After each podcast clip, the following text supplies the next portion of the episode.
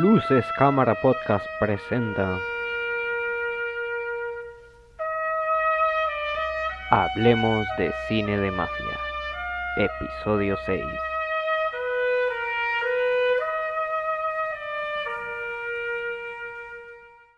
Hola, hola, bienvenidos a Luces Cámara Podcast. Mi nombre es Giovanni Y yo soy Connor. y hoy venimos a hablarles de un tipo de películas que a la gente le agrada mucho, es este tipo de películas de mafia, de mafiosos, de gangsters. Y tra- traímos a, un, invitado muy especial, amigo nuestro, eh, José Morales, dueño de, una productora nacional que se llama Sibu Films, junto con su hermano Jorge, al cual le mandamos también un, gran saludo. ¿Cómo estás, José? Hola, hola, pura vida. Gracias por invitarme a hablar de cine y sobre todo hablar del cine de, de mafia que, que tanto me gusta también. Pura vida más bien. Sí, sí, aquí Mucho bienvenido. gusto, mucho gusto. Sí. Hoy vamos, como dijimos, vamos a estar compartiendo más que todo en este tema central de los gangsters, que sí, es- es- de hecho también es, es de mis géneros favoritos, no sé, siempre... eh, y es, en realidad es un género, creo yo, que no mucha gente le gusta por cómo es, ya por cómo es este cine, eh, no sé, eh, por lo que más me han dicho es que es un cine, lo ven súper lento y, eh, en realidad yo creo que sí lo es, pero a pesar de eso tiene, tiene su gracia, parte de su gracia es eso creo yo, y a mucha gente no le gusta. Hoy vamos a hablar un poco, les voy a comentar un poco de, de la historia, de más o menos cómo surgió todo este, eh, ¿cómo se puede decir? Bueno, este género, prácticamente sí es un género. Claro, claro, es, es- se podría llamar que es un género como, mm, no sé, esto es como algo criminal, eh, algo leí como que le llaman de gangsters, de- no hay como un nombre en específico, pero, se podría decir que de gangster, de mafia, de criminal. Sí, bueno, aquí eh, sí es, es un poco diferente, porque, bueno, les voy a contar un poco de- más o menos de historia que probablemente ya sepan. Eh, o si no, tal vez descubramos algo todos juntos, nos vamos a complementar con todo lo que sabemos. Y ahí más o menos sí el cine de gángster se diferencia un poco del cine que también se le dice como de delitos o crimen o de crímenes, criminal o del drama policial, porque el drama del cine gángster se, se sitúa más en la, en la vista del criminal, en la, en el punto de vista que tiene este criminal y cómo se lleva completamente todo esta est- estas operaciones, todas esas operaciones, todo esto que hacen, bueno, como en, en las mafias o en los gángsters eh, también se incluye mucho a la familia y todo esto. Entonces sí es como, es un tipo, eh, el tipo se, se, se enfoca más en, en el punto de vista del criminal propio. Incluso por eso también se ha llegado a, a decir que ha generado polémica y generó siempre mucha polémica, fue censurado porque decían que alababa y glori- o glorificaba mucho la violencia y el crimen, decían que en, en- en- es lo que incitaba a la gente a ser criminal. No sé, como siempre se han dicho, que se muestran cosas y eh, porque sale en el cine ya todo el mundo lo tiene que imitar y todo esto, y pues sabemos que no es así, pero siempre ha tenido como esa fama el cine de Sí, gangsters. hacen, hacen ver al, hacen ver al, al- al malo, por así decirlo, como, como bueno, que esa- estas acciones de, de criminalidad, de asesinatos, eh, muchas veces, eh, no sé, drogadicción, o, no, no, drogadicción no, sino como, Me trata el tema de las drogas, sí, bueno, narcotráfico en realidad. Se habla de la cocaína como, como algo bueno, bueno, no bueno, sino como algo muy chiva, ¿me entendés? Como el malo la consume y tiene una montaña en su oficina. Entonces mucha gente puede confundirlo, pero, Sí, pero siento que las, de- las, las que son buenas, de calidad, siempre dejan como, o sea, te representan también lo, lo malo que, que trae vivir una vida de estas, ¿verdad? Sí, a, sí, a pesar de este punto de vista tan polémico, yo creo que es eso, más que todo, no es alabarlo, sino es demostrar la crudeza que es todo este asunto, que de por desgracia pasa y, y ha llevado gran parte de la historia en realidad de toda nuestra sociedad. El, el cine, el cine gangsters, bueno, empezó más o menos en la década de 1920 con, se hicieron primero películas mudas. ¿Sabían? Una, podemos decir que una es The Underworld y otra The Racket. Es, ambas son de 1927 y 1928, eh, respectivamente. Pero no fue hasta la época ya de 1930 donde surgió ya como la época dorada del cine gánster, donde bueno, ya habían, ya había cine con audio y todo esto. También, bueno, se dice que, que hay otras como igual de 1925 o 23 que son alemanas que se pueden decir que son del género gangsters. Eh, pero bueno, de, el, el, cobra auge en esto, en los 30 es donde comienza a, con su época dorada, porque se estima, no sé si sabían que desde, bueno, dicen que mil desde 1929 a 1934 eh, se estiman alrededor de 250 películas respectivas del género, o sea, se, se sobresaturó. En toda esa época había mucho. Esa como también pasó mucho con el cine de monstruos, el cuando hubo el cine de terror con el cine de monstruos se habían se comenzaron a salir películas, todo era un monstruo, todo intentaban de dar esto. Y bueno, ahorita podemos verlo con el cine de superhéroes también. Bueno, el cine de mafia o el cine de gángster, como lo veamos, también condiciona un poco eh, el hecho de, de, estos años 30 y años 20, ¿verdad? Con la Gran Depresión, con la ley seca, ¿verdad? Eh, con, con, la figura de Al Capone, que, que, hoy, casi 100 años después, sigue siendo una figura eh, que se conoce, ¿verdad? Puede ser que la gente no conozca quién, quién es Al Capone, pero lo ha escuchado en algún momento. Y es muy interesante porque en esa época de transición dura de la, de la depresión económica, mucha gente la pasaba mal en las calles. Y estas películas dieron la esperanza de que con un estilo de vida, obviamente erróneo, ¿verdad? Eh, podrían alcanzar, el, entre comillas, el sueño americano, ¿verdad? Entonces, si uno ve la, la, la formalidad de los guiones de las películas de gangster, eh, es casi siempre el chico que sale de las calles, que va, que va, que va cruzando, va, va, creciendo en, el, en, el, en, la sociedad, en el, en la sociedad esta de la mafia, en, el, en la familia, y va generándose un, un, camino hasta llegar a lo que ellos consideran que es el éxito, ¿verdad? Eh, eso fue tan fuerte en esos años, ¿verdad? Fue tan fuerte el impacto que tuvo social que la Iglesia Católica eh, tuvo que crear un código llamado el Código Hayes. y el Código Hayes eh, yo no sé si me estoy metiendo ahí adelantando, perdón. Eh, no, también iba, a comentar nada más eso. todo lo que lo que estás diciendo era lo que seguía, entonces todo bien. sí. El código Hayes trataba de, de no vanagloriar esa, esa, e, e, ese éxito y, y de no satanizar a los policías, porque antes era como el, el, el gángster es el bueno, el policía es el malo, cosas que pasan todavía hoy con algunas series. Y y fue interesante porque fue el impacto social eh, que creó, todavía lo tenemos ahorita con series que dan en algunos, en algunos streaming y otras cosas, ¿verdad? Y mi acercamiento creo que es un canal nacional. Eh, empezaba, antes daban muy buen cine en canales nacionales. Y, Algo difícil ahora. Ahora es difícil, sí. Y, y me acuerdo que se llamaba, las tandas se llamaban Noches eh, eran los sábados a las 10. Ese, ese, horario de los sábados a las 10 en ese canal nacional daban las mejores películas y yo me vi, creo que me hice cinéfilo desde ese horario, porque ahí vi eh, Buenos Muchachos, vi Casino, vi eh, Los Ángeles al Desnudo y me gustó la temática del, del gángster porque eh, me pareció elegante y sobre todo porque de alguna manera, no lo voy a, no lo voy a mentir, me gusta eh, el estilismo o, la violencia estilizada. No sé si me explico, era como... Claro, claro, claro. No, no quiero que suene como escandaloso esto, pero me gusta como, ah, ah, como cuando hay escenas violentas y están muy estilizadas. De hecho, me recuerda a una escena del padrino, si no me equivoco, es de la 1, cuando están bautizando a uno de los hijos de, de, a uno de los hijos de, de Al Pacino, si no me equivoco. Y mientras están en, en, en, como en una juramentación religiosa ahí del, bautizo, se ve cuando están mandando a matar a una gente, digamos. Es a todos los... escena porque estás en, en los contextos.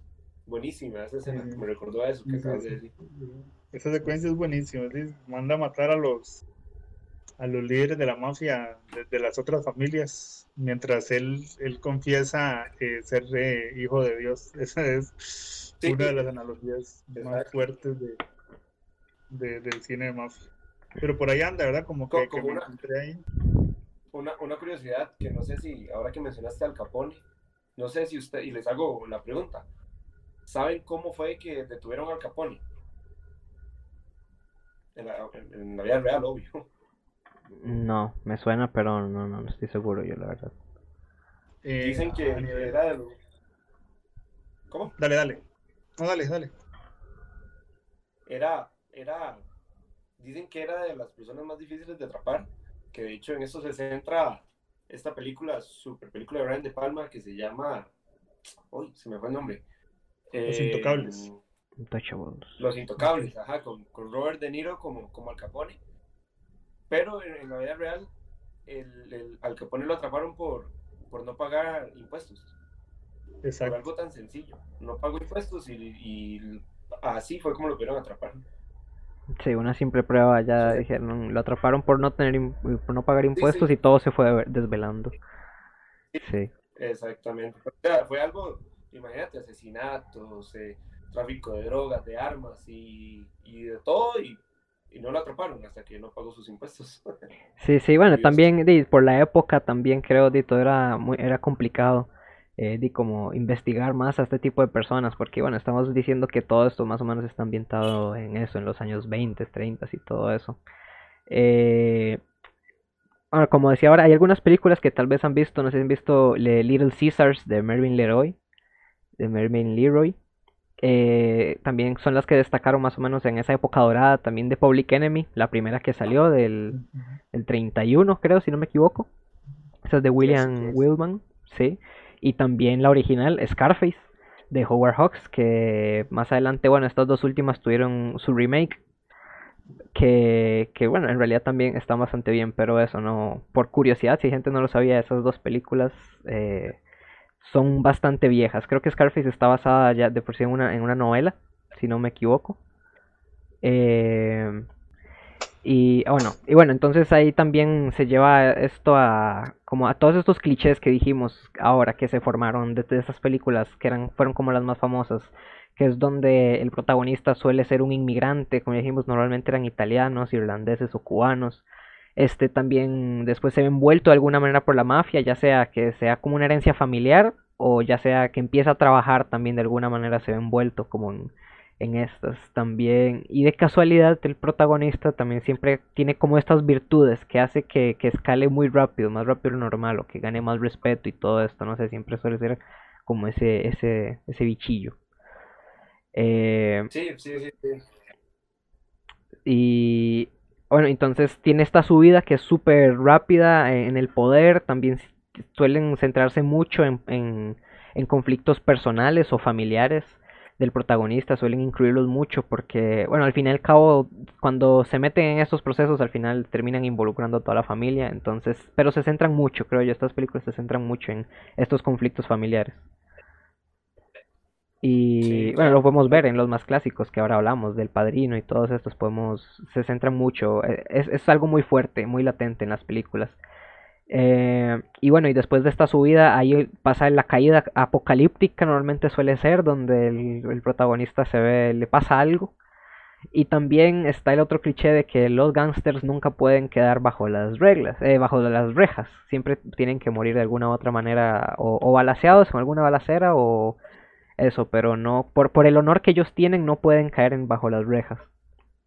Y también por todo esto surgió, bueno, ahora lo que ya mencionamos del código de Hayes, que eso, más, un poquito más a profundo es eso, eran como reglas que, que, que tenían que cumplirse obligatoriamente para que la película no fuera censurada en esta época, porque bueno, aparte de que comenzaron a ver, como ya vimos, saturación de películas al respecto, entonces se hicieron reglas que tenían que cumplir para que no todas salieran y, para censurar, como ya dijeron, eh, que entre estas está que los criminales, eso no lo mencionaron, los criminales tenían que siempre ser representados como enfermos mentales, porque tenían que, eso, tenían que representar que, son, que no son personas normales, que no son sanas, que lo hicieron todos por impulsos mentales raros. Eso, eso era una de las reglas. Eh, también, bueno, este que el gang... Eso, es importante lo que dice Pampa, que la, que la, perdón, hay que me meta, que la, que la iglesia quería como justificar la maldad de los, de los, de los mafiosos como una enfermedad mental. Exacto, exacto. sí, y, y, eso, no podían tampoco tener relaciones con el catolicismo también, se tenían que quitar del medio. Eh, y, y, eso, el crimen nunca podía ganar, además, por, por lo mismo, y, el, y los policías eran, tenían que ser representados de una manera incorrupta y súper servicial. Obviamente no es así. y todos sabemos que en la vida real, pues no es así. Ese, es el problema, que no era real, digamos. Bueno, en algunos casos, no, no se puede generalizar, pero en muchos casos. Sí, y eso... como, como, como a, a, ejemplos en concreto para darle una cara a, a, a esta idea o, o, a esta teoría de cómo se, se forman este tipo de películas, podemos hablar de, de, de, grandes cineastas que se han consolidado en este género, como lo son Scorsese, Brian De Palma, eh, Francis Ford Coppola, con sí. la trilogía del Padrino, que, que, en cualquier top que uno busque de películas de gángsters siempre van a estar en, uh -huh. en los primeros puestos. Sí, exacto, ellos, ellos fueron los que después del, del, paronazo que hubo por, por esta misma censura, el código de Heinz, después, no fue de hecho hasta ya los 70, 60, 70, que estos directores, como ya mencionaste, volvieron a, a resurgir con el género gángster, que bueno, Francis Ford Coppola hizo la trilogía del Padrino, Scarface de Brian De Palma y, y, Goodfellas, por ejemplo, por poner un ejemplo, que esto así fue como volvió a resurgir el cine de gángsters hasta como de, está actualmente, que no es un cine muy latente, pero bueno, eso era,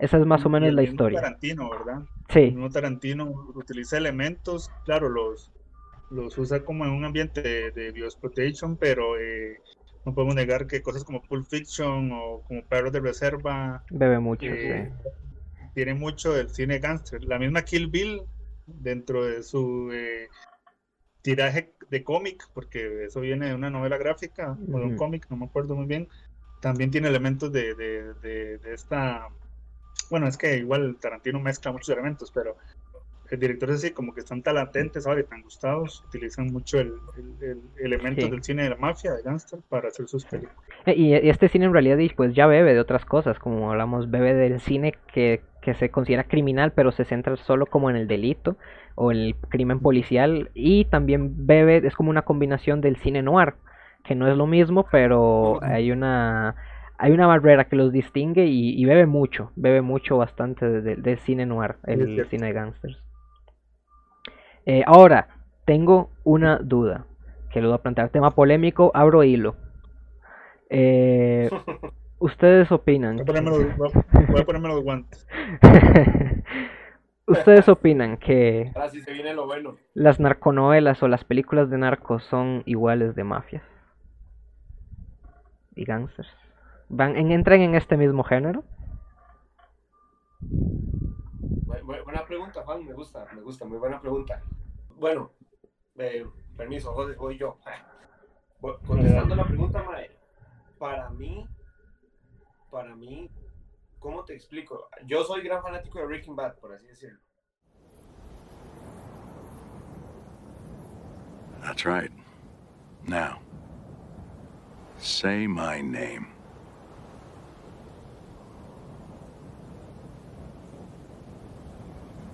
Heisenberg. You're goddamn right. Y me encanta Breaking Bad. Y es de narco, pero. Bueno, sí, sí, es de narco con, con, con gangsters, no mafia. Eso es lo que, lo que comentábamos. Para mí, gangsters es como, como un, un gran círculo, por así decirlo, en el cual dentro de ese círculo está el de mafia, ¿me entiendes? Pero el de mafia es más pequeñito. Porque yo metería en lo que es mafia cuando se habla de familia, principalmente italiana, o se habla del respeto, mucho del respeto. Hay como, todo es como muy fino, hasta todos visten con traje entero, con un, buen habano cubano, ¿me entendés? Tiene, tiene como ciertas características, el, como el cine de mafia o así. En cambio, ya si hablamos de, cosas narco como las novelas o como las series de Breaking Bad, eh, bueno, Breaking Bad es de gran nivel, al menos eh, para mí. Pero si ya hablamos de novelas como El Señor de los Cielos, Pablo Escobar, que para, yo, yo, nada más veo que sacan y sacan novelas y veo en Netflix una nueva producción de, de Pablo Escobar donde lo aludan, donde donde lo hacen ver un héroe y creo que en, su pueblo lo fue y, y hay una hora ahí como social en la que eh, para mucha gente es un héroe, pues bueno, pero en estas novelas te lo presentan como un héroe porque vende droga y porque no se deja de aquel otro de la familia Cortés y así, ¿me entendés? Siempre hay como, como una glorificación al tema de las drogas, de la violencia. En cambio, en una serie como Breaking Bad te demuestran lo malo de vivir en una vida así. Te demuestran que perdés gente, que perdés familia, que perdés momentos con tu familia, que de una u otra manera nada nunca va a acabar bien si estás en eso. Entonces siento que también va como en la calidad de la producción. Pero yo, en- volviendo a la pregunta en sí, yo no metería a, a todo este mundo narco o novelas, ni siquiera Breaking Bad me metería en mafia. Porque también tenemos otra serie, que supongo que José la conoce, la, ha visto, que es Los Soprano, que es considerada una de las mejores series eh, de, la historia, que esa sí ya es totalmente de mafia. Y de hecho, si vos la ves, ves la forma de vestir de los personajes, eh, la forma de hablar, la forma de convivir con su familia. ¿Me entendés? Entonces siento yo que va por ahí. No O sé sea, hay una muy nueva también que no sé si han visto, Peaky Blinders. Ah, Es sí. rela- relativamente nueva de Netflix. Algo he visto, nunca la vi completa, solo vi como el inicio, pero también da como mucha esa pinta de ser una serie más de mafia. Y Sí, todo eso. exacto. Exacto, como más refinada, no sé cómo. Mejor. Sí, sí, yo es que creo que es eso, tal vez lo gángster, bueno, por el concepto que se tiene, tal vez que lo gángster está más relacionado como a la calle y la mafia algo como más fino, más delicado, más de traje y corbata y todo esto, no sé, de las grandes ciudades. Creo que es Y un eso, buen carro la, el, eh, de 60, negro. como la esencia eh, que puede dar. blancas. Sí, ¿vos qué opinas, José? ¿Que te parece, estás de acuerdo con Giovanni o no? Eh, bueno, para mí estos productos, Sí. no, no, no, no, yo tengo una gran deuda, oye, yo soy fan de, de este género y de, de estas historias. De hecho, de, de la literatura también, el libro El Padrino es muy buen libro, pero yo no he visto Los Sopranos. no, no lo he visto todavía. Solo vi el primer capítulo.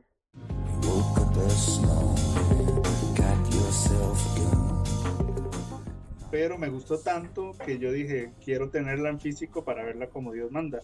Bueno, y eso fue hace como cinco años y, y no la he visto. Es complicado, es complicado.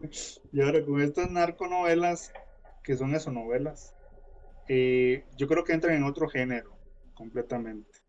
Y entran en otra realidad. De hecho, si uno se pone a pensar en, en- personajes que influenciaron de, de este modo, posiblemente Pablo Escobar sea nuestro Al Capone de esta época, o de los años 90, 80, por la influencia que tuvo, ¿verdad? Eh, pero sí, yo no me podría sentar a, decir que, que esos productos son malos, pero no me llama la atención. No, no, no es como el tipo de, de entretenimiento que yo busco.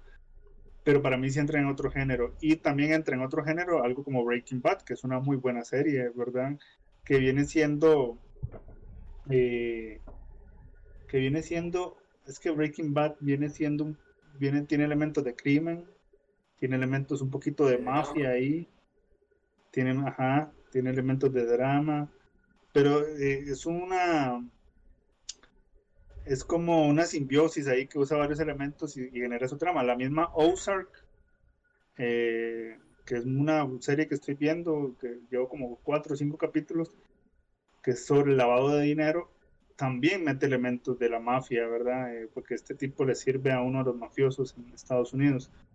Entonces creo que como, como, como la mafia como en sí, como la conocemos, que si uno piensa como la mafia eh, pura, va hacia el padrino, ¿verdad? Hacia esa familia, hacia esa primera escena buenísima de la boda, ¿verdad? Donde te ponen el contexto de Sí. este, este es el mae que manda y el que dice que se hace, y esto es así, así, así, ¿verdad? Que, que bueno, el padrino para mí posiblemente sea la mejor película jamás hecha, pero eh, creo que sí, que, esas- que estas producciones, sin desmeritarlas, ¿verdad? No, no entran como, como en este género a competir, creo que tienen su nicho como eh, novelas de narcos y, y producción televisiva. Es mi opinión. Sí. Sí, sí, no, no, es súper bien. Yo, Sí, estoy un poquito de contraparte. Bueno, viéndola, yo, yo he visto algunas, la verdad, puedo pecar, o, no sé, algunos me pueden criticar por haber visto la, Reina del Sur o El Rey de los Cielos.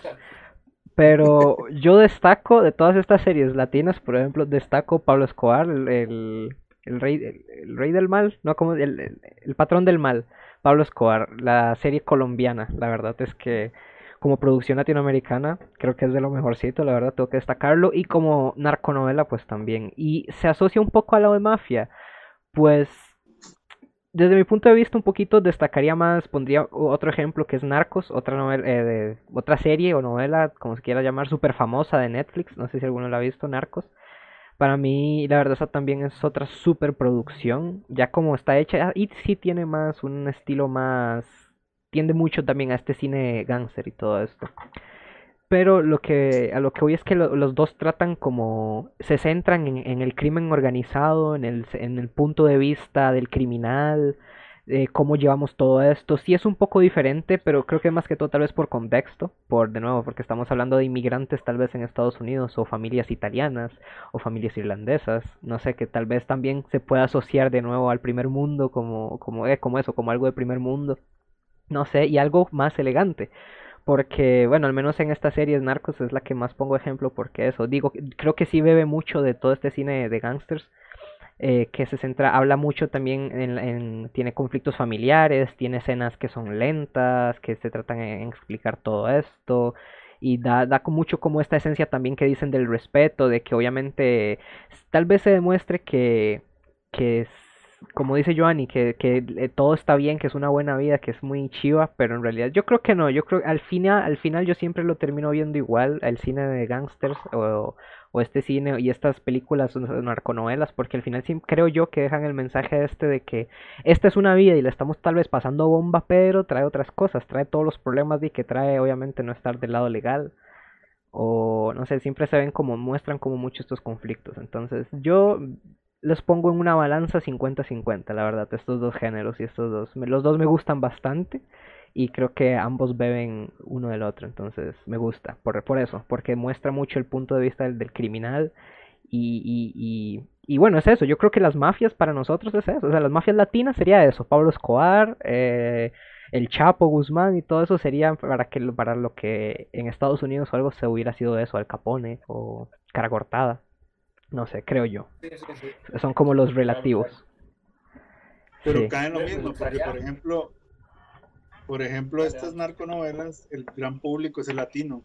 Sí, O sea, si uno ve la, el- el- eh, quién consume eh, Narcos, quién consume eh, La Reina del Sur, quién consume El Señor de los Cielos, son los latinos, ¿verdad? Eh, eh, en Europa eso no se vende, eh, posiblemente se transmite en Estados Unidos para que los mismos latinos vean eso y, caemos a lo mismo, se, se idealicen una forma de, de subsistir o de, o de avanzar en la vida, ¿verdad? Sí, y aparte, bueno, que son enfoques diferentes, porque volvemos mismo, lo que son más gangsters tal vez porque son más de calle, pues tal vez en la calle son- pueden ser más agresivos, o sea, se ve eso, que hay más balaceras, se ven más, más, como dice Johnny, la influencia de drogas y todo eso, entonces creo que también depende, ahí hablamos más de- del contexto cultural y todo esto que lleva a los diferentes pues lugares donde se presentan, que las mafias no son iguales en todos los lugares del mundo. Ese es mi punto de vista. Y ahora, hablemos un poco entonces de ya de- del cine en sí, ya de, de un poco de, hablamos de lo general de que conlleva el, el cine gángster, todo lo que es, y ahora hablemos un poco de las películas. Me ¿Qué, gustaría, qué nos traes? traer a colación, Sí, me gustaría traer a colación eh, como las principales, como, bueno, las, eh, un gran un gran director como, como lo es Martin Scorsese, que, que creo o, o espero que la mayoría conozcamos. Eh, mucha gente lo, lo, lo, lo, lo aprecia mucho, le gusta mucho su cine, mucho su estilo. Una curiosidad de él, no sé si lo sabían, es que él iba a ser sacerdote y de un pronto a otro eh, votó esa idea y se hizo director de cine. Un poco raro, ¿no? De Scorsese tenemos eh, Casino, que es del 95, si mal no recuerdo, que sale Robert De Niro, eh, Joe Pesci, muy buena cinta. Pero siento yo que es lo que, es lo que más, o bueno, la última, la última de, él, de, de Mafia fue el año pasado con The Irishman. Sí, quiero no, hacerles esa pregunta, ¿la vieron entera? En un solo Sí. día. no, yo Sí, la vi, claro. yo la vi en dos partes. Yo la vi en dos partes. Porque la vi como O sea, vi la primera hora y después dije, bueno, to- ya. Y otra- el siguiente día la vi las dos horas y media que seguía. Sí la paré, sí la paré, pero sí la vi en un día.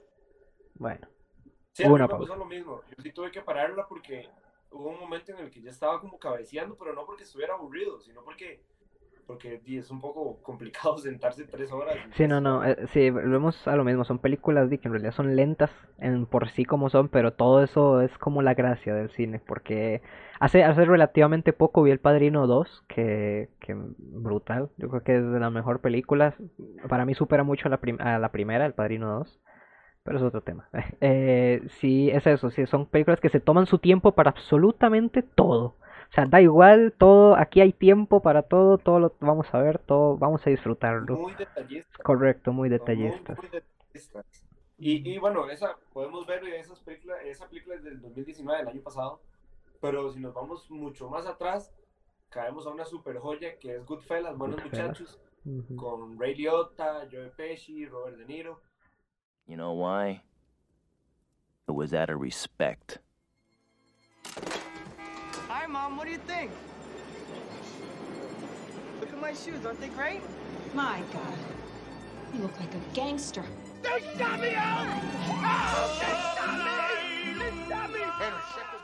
que para mí es increíble. O sea, yo veo esa película cada vez que paso y estoy viendo televisión y voy pasando los canales y la están dando en TCM, que normalmente es la que la da.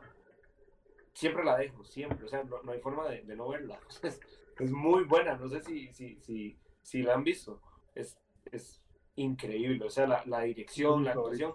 Y aquí en esta película podemos ver representada, como decía Juan, el inicio. Porque la película se cuenta lo cuen- la cuenta el mismo protagonista y cuenta desde cómo desde la infancia él quería ser un, un, un gángster y cómo se fue metiendo en esa vida y los giros que, que tomó su vida al, entrar a, a la mafia. Sí, eh, eh, Goodfellas es uno de los clásicos del género.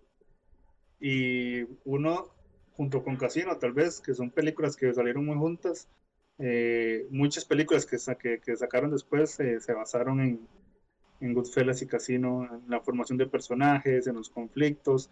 Incluso Paul Thomas Anderson, eh, que es un gran director también, eh, eh, mete técnicamente el uso de la cámara de los planos de secuencia en sus películas porque Goodfellas lo hace muy bien. Hay una escena donde se mete al bar, vemos toda la entrada al bar con, con Ray y, y la actriz, eh, que mal que no me sé el nombre, pero eh, eso también técnicamente dijo que se puede hacer esto sí así. Sentaron bases muy interesantes en el cine contemporáneo esas películas. Claro, claro. Y tenemos películas ya más nuevas de, de Scorsese como Los Infiltrados en el 2006. Sí, en el 2006. Que ganó el Oscar a Mejor Película. A mí me gustó bastante. No sé si ustedes la han visto. Yo esa no, no, la verdad es que no. Esa Ahí, ahí, ahí Scorsese ganó el Oscar por insistencia, ¿verdad? Porque, porque ya se lo debían desde hace tiempo.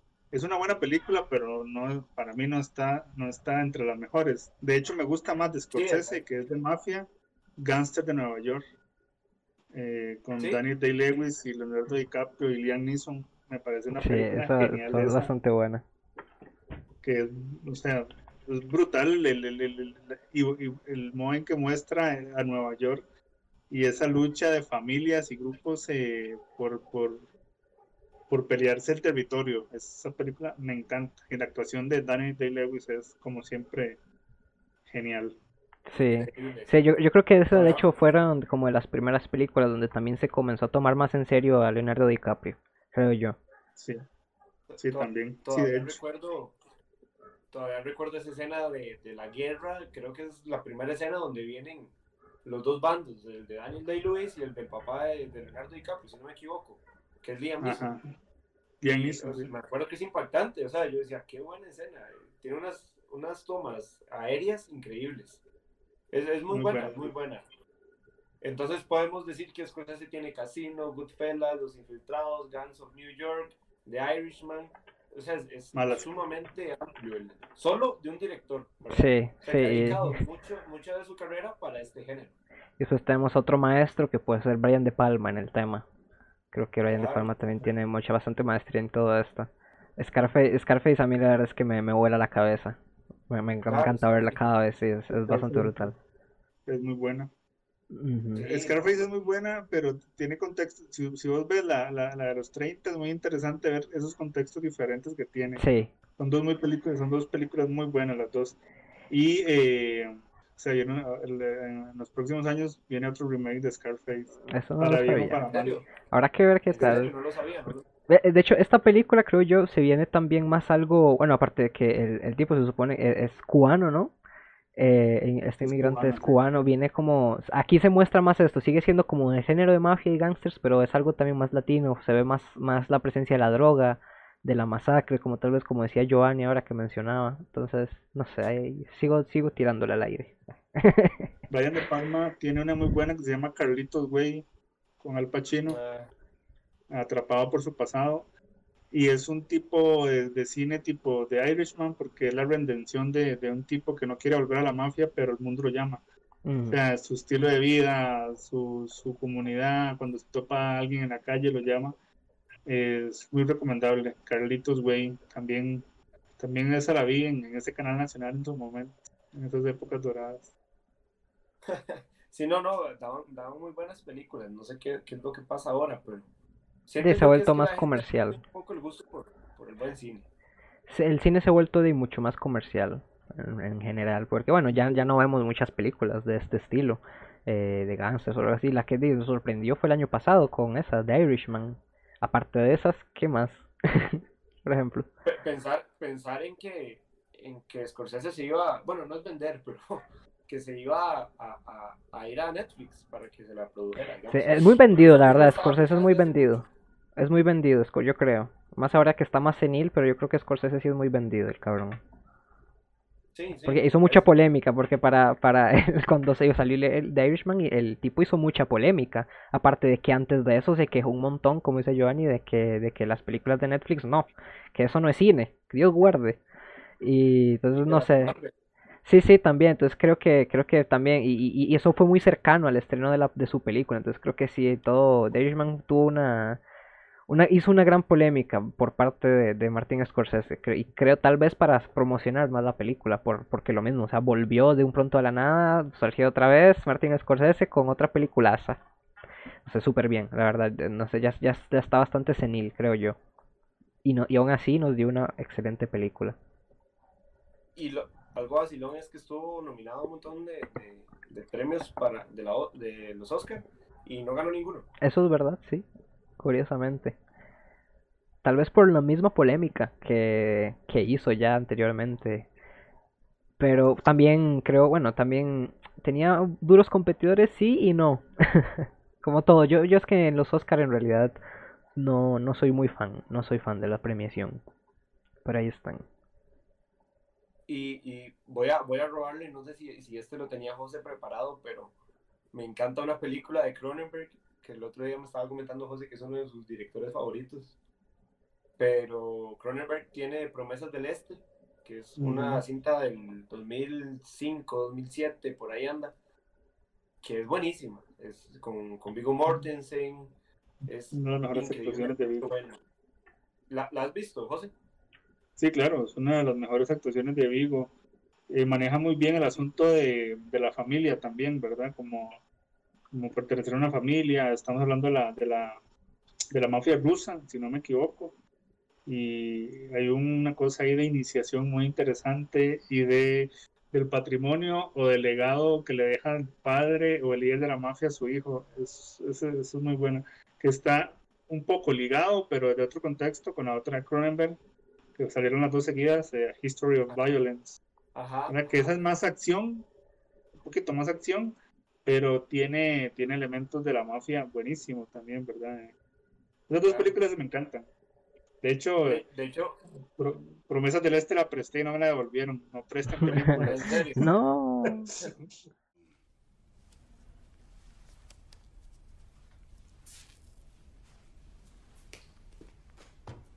But that's it. Sí. Al- Algo curioso de, de- de una historia de violencia, una historia violenta, es que eh, sale, ay, este actor, ¿cómo se llama? Tal vez José me pueda ayudar, el, el- el que sale, que es el hermano de Viggo Mortensen, al- casi que al final de la película, Ah, eh, John Hurt. John Hurt. Y Ah. John Hurt fue nominado y sale en la película como 10 minutos nada más. Y fue nominado a, a- a mejor actor de, De de reparto. No estoy seguro si lo ganó, pero estuvo nominado la actuación es increíble. De 10 minutos. nice. Hay otros, hay otros directores que, que- que, bueno, son los hermanos Cohen. Ellos tienen eh, su nicho también un poquillo en cine de mafia. Al inicio, sobre todo, Claro, con Miller Crossing, Fargo. eh, Fargo. La serie Fargo es muy buena también, no, no es de ellos, pero la serie Fargo es muy buena. Eh, la otra película que, con la que ganaron el Oscar, eh, No es País para... No Ah, Country No for Old Country for Men. Old Men, sí. No Country for Old Men, Muy buena muy película. buena, Que viene más- que viene más en el sentido del crimen, es cierto, pero también tiene elementos de mafia ahí metidos interesantes. Entonces los Cohen también Claro. han hecho un, le han hecho un nicho interesante con, con los elementos de este género, subgénero, como queramos verlo. Y es Hasta creo que la primera Incluso, película de ellos cre- creo que la primera película de ellos se podría como ir por ese por ese lado, creo que es Simple Blood, no, me equivoco. Simple Blood sí, sí tiene elementos, pero es más una, una película de crimen. No sé si la han visto. Es, es una, es una gran Sí. pequeña película, Simple Blood. Pero sí, Sí. tiene elementos de mafia también. Sí, sí. Es que es, es curioso, casi que todo lo que tenga que ver con crimen, casi siempre hay como un grupo de malos, entonces se podría decir que es como de mafia, entonces Sí, pero yo creo que, bueno, el, es como- el- sí, el, el punto, la diferencia ahí es cuando se centra en el delito como sí, en lo que está pasando y, y cuando se centra en el punto de vista en, en cómo el villano, bueno, el criminal vive toda esa situación. Creo que eso sería como la diferencia de, de diferenciar a, a es- ese cine como de gángsters y todo eso. Es como ver el punto de vista exacto de, del criminal. O sea, meterse en toda esa psicología, ver todo lo que vive y, y como vimos, como ya dijimos, que, que cuando él se implica, toda la familia se ve envuelta también, indirectamente. Entonces lo Sí, ya- bastante bien. Y ahí después vienen eh, tendencias como que, que, que beben del género, no son películas de mafia, pero beben del género, como Drive, Sí, correcto. de Nicholas eh, Rev Winding, eh, Solo Dios Perdona también, que es una película un poco más onírica, bebe de ese género también. Sí, ya son como más ramificaciones, algo así. Igual que, que el cine este de gangsters vino del, del cine noir, ahora el, el- este cine gangsters también evoluciona a otros subgéneros, tal vez se pueda llamar así, o Eh, sí, porque, por ejemplo, Drive es un es, es cine negro, es cine de acción, es cine de mafia. Podríamos decir que es una road movie también en algún momento. mm, Eh, entonces, como, como que combina ahí muy bien esos elementos eh, para construir esas películas. Hay otra que, que en la que actuó Brad Pitt últimamente, se llama eh, Mátalo Suavemente también. Es una película un poco más lenta, muy, muy lenta, ujú. Eh, que también es bastante interesante de ver. Eh, hay una que me gusta mucho que se llama el director de Belleza Americana, Sam Mendes. Eh, ujú. Road to Perdition, Camino a la Perdición. Ah, no, no la he Eh. Sí, a mí Tom Hanks no me cae muy bien, pero ahí lo amé. Tom Hanks. eh, muy buena película, si la pueden ver, Camino a la Perdición. Eh, la última película donde sale Paul Newman, de hecho. Mm, Eh, sí, la película con la que se despidió del cine. Entonces es una muy buena película. Hablamos de, de, de, de- de esto mismo también. Creo que son, mis- son mis favoritas, las películas de mafia que hablan de los de la redención de la redención de los de los de, de- de los personajes como, como analizando el contexto donde viven. Eh, Claro, pero sí, a- a- ahora Juanpa decía un- algo cierto, es cierto que ya casi no hay películas de mafia así con esta es una película de mafia pura, sí, de, tal vez de Irishman es la última, ¿verdad? Y es un género, pero sí se ha construido, como vamos a tomar esto de aquí, esto de acá, sí ha generado muchos eh, productos interesantes, tanto eh, visuales como cómics, como series. Entonces es como esta Peaky Blinders también, eh, que es muy buena serie.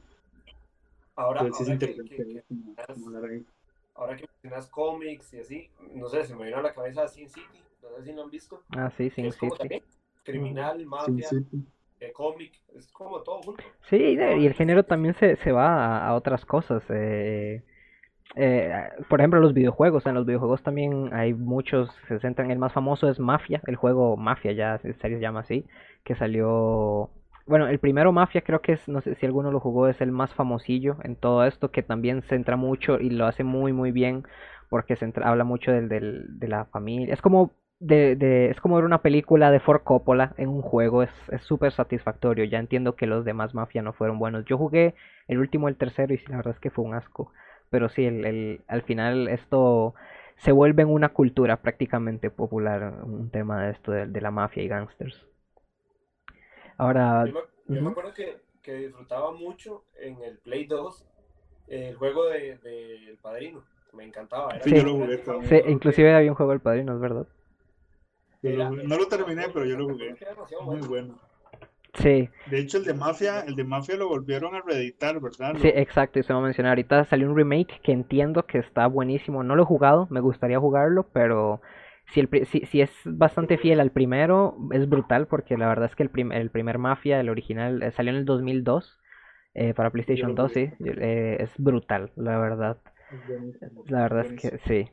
Lástima que, que no, no hayan, no hayan más películas actualmente, pero es eso, porque el, cine se ha vuelto mucho más comercial y todo esto, y es difícil, porque sí he, conocido mucha gente que este género ya no lo, no lo disfruta simplemente por el hecho de, de eso, de que es muy lento tal vez, o cuenta historias que no son interesantes. A mí me encanta por el hecho eso, de que nos muestra el punto de vista de un criminal, y por más crudo que sea, pues así es la vida.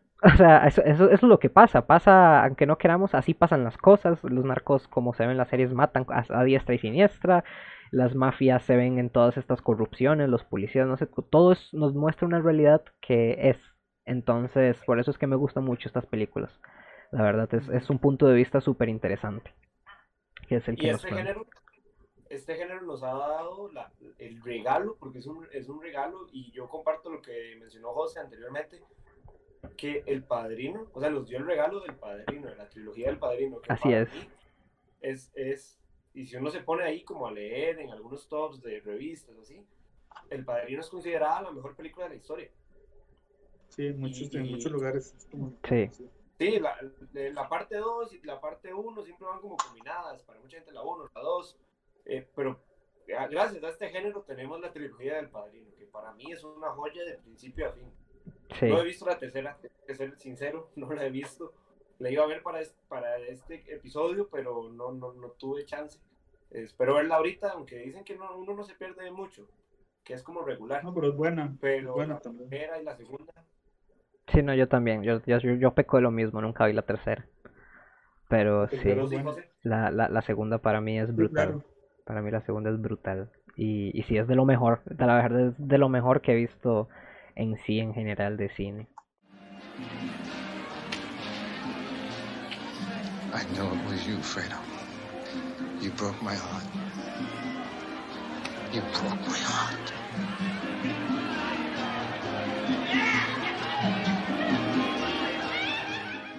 Y también es- es- estas películas nos han dado, bueno, muchas han sido galardonadas con, con los Oscar, como, como El Padrino, ganó Mejor Película, Los Infiltrados, que ya mencioné de Scorsese. Eh, Marlon Brando, es curioso, ganó el premio a Mejor Actor con El Padrino, pero no lo fue a recoger, mandó a una, a una indígena de Estados Unidos Cierto. para a recogerlo porque estaba en contra era como para De los premios, mensaje. sí, en contra de los premios. eh, Era. La curiosidad que, de cómo Marlon Brandon ganó ese, ese papel fue que, y bueno, eh, cuando él lo propuso, cuando a Coppola le costó mucho vender esa idea. De hecho, el guion del, del Padrino es un libro que tiene más de 5.000 hojas. Es un libro muy grande. Hay un, hay un documental del Padrino muy interesante de la construcción eh, literaria y visual de todo lo que es el Padrino. Eh, y Paramount, que era la productora principal de la película, no quería a Marlon Brandon en la, en la película, porque Marlon Brandon era un actor muy problemático, era, Era, era un divo, es el divo más grande de la historia del cine, es Marlon Brando. Se lo merece no, ese es un tema para otro podcast, pero de que era un divo, sí. Eh, y el tipo llegó a hacer el casting, todo el mundo se preparó, lle- llegaron muchos actores conocidos y él llegó como si nada a hacer el casting. Estaba comiendo una naranja. Cuando, cuando estaban grabando, lo estaban comiendo, el tipo estaba comiendo una naranja. Y eh, entonces dice, pero bueno, necesito, necesitamos convencer a Paramount de que vos sos el personaje. Entonces el tipo comiéndose la naranja, se mete las dos cáscaras de naranja aquí en la boca como, como hace el personaje, ¿verdad? Sí. Y empieza a hacer la mímica de Vito Corleone. Y los productores vieron eso y hace, bueno, lo vamos a permitir, obviamente, porque era una creación ahí de casi, casi por las circunstancias ahí, Qué pero eh, Francis Ford Coppola prácticamente que tú le dijeron, si algo sale mal con la película y con, con, con Marlon Brandon, usted es el que tiene la culpa. Cosa, que, cosa que pasó mucho también en, en Apocalipsis Now, que también él se la jugó pues, de todas por, por llevar a Marlon Brandon, pero esa curiosidad de, de, de la improvisación es la palabra, de que en el casting Claro. Marlon Brandon se metiera las cáscaras de, de naranja en, en la boca para simular la, Sí, y, esa prótesis es que usa en realidad, a mí, a mí me pareció, yo la vi, es, es, es jeta, o sea, es una enorme prótesis que como que se usa, o que me, bueno, que usaba, que se usó para, para esa película. Es varias bastante incómodo. De la, de la película, en varias escenas de la película él improvisa, si no me equivoco, cuando alza el gato y lo tiene al recostado acariciando, todo eso es improvisado. Muy, muy- de Marlon Brando. Sí, siento yo que la después- película lo mismo sin, sin, sin Marlon Brando. Después, eh, si hacen un podcast de Marlon Brandon, hablamos del método Marlon Brandon en el cine, que era mucho improvisación. Claro, Sí. claro. Era mucho improvisación. Sí, Era- fue, es uno, posiblemente el mejor actor que ha visto el cine en la historia. Pero sí, es de curiosidad, es vacilón. Sí. O sea, entonces, También habían, ajá. hay, hay muchos otros Oscar que, que, que han sido entregados a, a este tipo de películas, como en, en, en Buenos Muchachos, Joe Pesci ganó a Mejor Actor Secundario. Y me, me pareció curioso porque un día estábamos viendo el video, pues yo estaba viendo el video donde, donde se lo entregan el Oscar y llega y de la impresión no sabe ni qué decir y dice como, es un placer, muchas gracias. Y se da vuelta y se va. Y Ajá. entonces me pareció súper curioso eso. Pero sí, han, han ganado muchos Oscars este tipo de películas. Sí, eh, por dicha, porque sí, sí son apreciadas. Llegan Sí, a ser sí. bastante apreciadas y lo merecen, la verdad. Como dije, por desgracia no es un género, al menos bueno, aquí, que en Latinoamérica os he visto que no es muy llamado la- eh, por el público, pero es muy bueno, la verdad. Invitamos a todo el mundo que, que disfrute de alguna de todas estas películas que mencionamos. Eh, bueno, y entonces, terminando con el podcast, la pregunta que les hice, que si se tuvieran que quedar con una película, ¿con cuál se quedarían? De todo, de este género. Su favorita. Está difícil. Dale, José, vos primero porque tengo miedo. Eh, qué marcadora. Di, eh, bueno, obviamente me quedaría con las del Padrino, me quedaría con esa trilogía. Me parece que, que si tuviéramos que eliminar, hacer como el, sacrificio de eliminar cualquier película mafia y solo dejarnos una, me quedaría con, con la trilogía del Padrino, sin, sin pensarlo mucho. Me dolería algunas otras, pero, pero esa es la mamá de los tomates. Sí, sí, yo, yo pienso igual. Es que sería. O sea, podría vivir en un mundo donde no existan. Aunque, como dice José, me dolería mucho, pero que no exista Goodfellas, que no exista Casino, que no exista The Irishman, pero que sí exista Don Vito. Es que. Es, es- o sea, no puedo concebir un, un mundo donde Don Vito no esté. Sí, sí, sí, sí, yo... Como, digo, como dije, me, me encanta más la 2, pero igual sí, es, es brutal. Bueno, está- que también sale Vito Corleone en la 2, de hecho, pero Sí, sí, sí, es, es es, joven. es joven, sí, es, es, es el señor De Niro. es De Niro. Nada más ni nada menos. Exacto, bru- brutal. Bueno, entonces aquí terminamos el podcast de hoy, de el episodio 6 de Luces Cámara Podcast. Muchísimas gracias por vernos y nos vemos en la siguiente.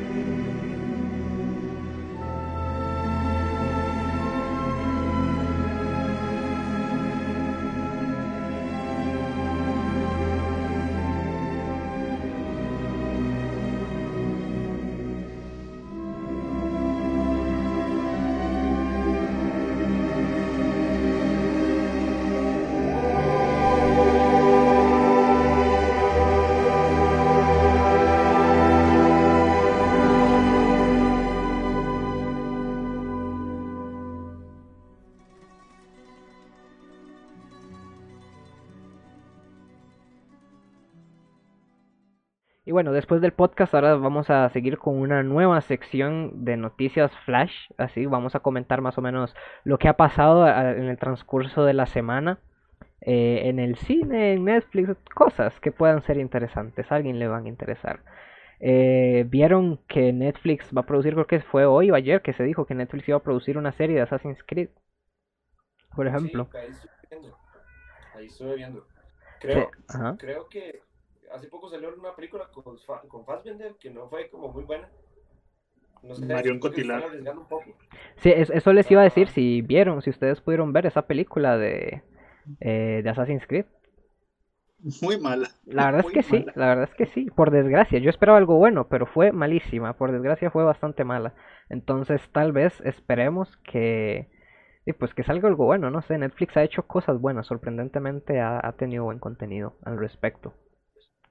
Eh, también, bueno, para amantes de los videojuegos tenemos dos noticias, que es que una mala es que Cyberpunk 2077 se atrasó otra vez para, de nuevo, para esta vez para el 10 de diciembre. Yo llevo esperándolo un montón y ya quería jugarlo esta, creo que salía ahorita, el 20 o así, salía ya casi, salía en una semana o dos y de nuevo se Salía atrasa.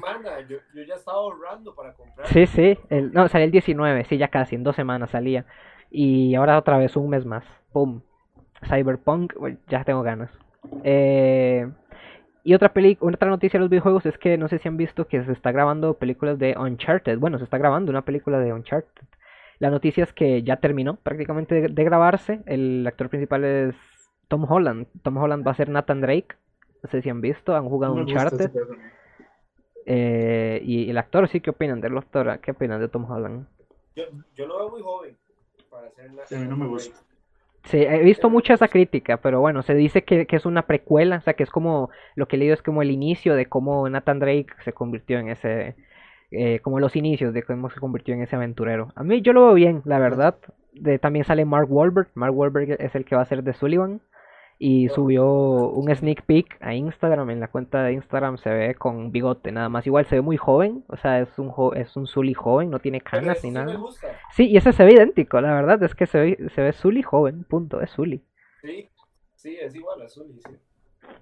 Se ve interesante, Pero, habrá que sé. ver, habrá que ver. A mí, a mí, de momento, me gusta lo que he visto, pero habrá que ver. La película se espera que se estrene el 8 de octubre del próximo año, así que nada, en un añito vamos a ver.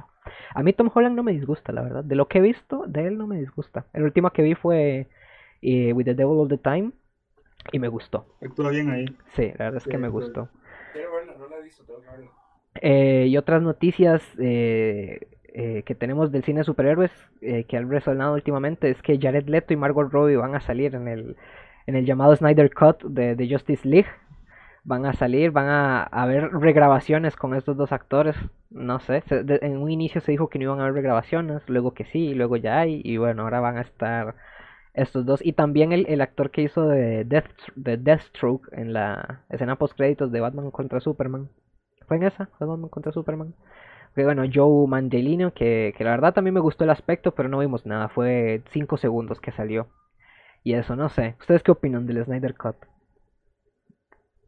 El Snyder Cut posiblemente sea el, el, el,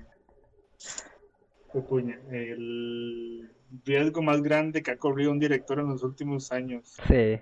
Es, es bastante ambicioso, porque aparte se dice que ya no va a ser una película, va a ser una serie de cuatro episodios de una hora cada uno. Sea, para, no, que- para que no sea una película de cuatro horas, pues una serie. Sí, finalmente serie. De hecho, creo que empezaron con las regrabaciones el día de hoy. Creo que vi una historia en, en el perfil de, de, de Snyder en, en Instagram. Creo. Ni idea. Bueno, pero sí, e- ellos dos se unen. Jared, vamos a ver otra vez, después de, de tener a Joaquín Phoenix como el, como el Joker, otra vez nos van a tirar a Jared Leto ahí en algún... Algo va a ser. Y, y siento que, que Leto viene con sangre en el ojo. Porque Se quedó, se quedó con las ganas, sí, como en Suicide Squad le quitaron todo el protagonismo que tenía, entonces, habrá que ver. No le tengo fe para nada, pero bueno, sí, yo sí, igual siento que el Snyder Cut es mucho humo, no sé, siento que hacer mucho fanservice y todo eso, pero bueno, habrá que ver, de que lo voy a ver, lo voy a ver. Y bueno, última noticia nada más es que Spider-Man 3 ya comenzó haciendo rodajes y ya está. Vamos a tener película de Spider-Man para el próximo año, otra de Marvel. Va a hacer rodajes en Nueva York y en Atlanta y se han visto que eso, que estos días recientemente empezaron rodajes. Yo es que habrá que ver. Yo, yo es que tú, este año te quería tener un, un descanso de películas de superhéroes. Este año fue el año. No, no esperaba que de todo el cine en general. Pero la verdad es que a mí por lo menos me, sentó muy bien el descanso del, del cine de superhéroes. Creo yo. Claro. Estuvo muy saturado. Sí. Y bueno, esas son las noticias que tenemos de esta semana, nada más. Entonces nos vemos a la próxima con el podcast y las noticias de la próxima semana. Nos Y vemos. muchísimas gracias, muchísimas gracias a, a José, nuestro invitado especial.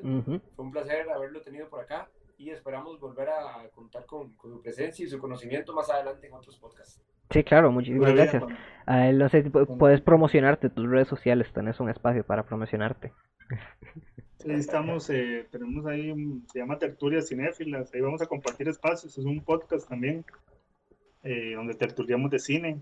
eh, de hecho ya este, en estos días sale uno sobre los slashers de los noventas y ahí estamos en Cine Locuras, CR Blog, si nos quieren seguir en Instagram y en Facebook. Perfecto. Y, y a nosotros nos pueden seguir en Instagram, en Spotify, que ya estamos, y en Facebook y en YouTube como Luces Cámara Podcast. De nuevo, yo soy Connor. Yo soy Giovanni, muchas gracias. Esto fue Luces Cámara Podcast. Muchas gracias.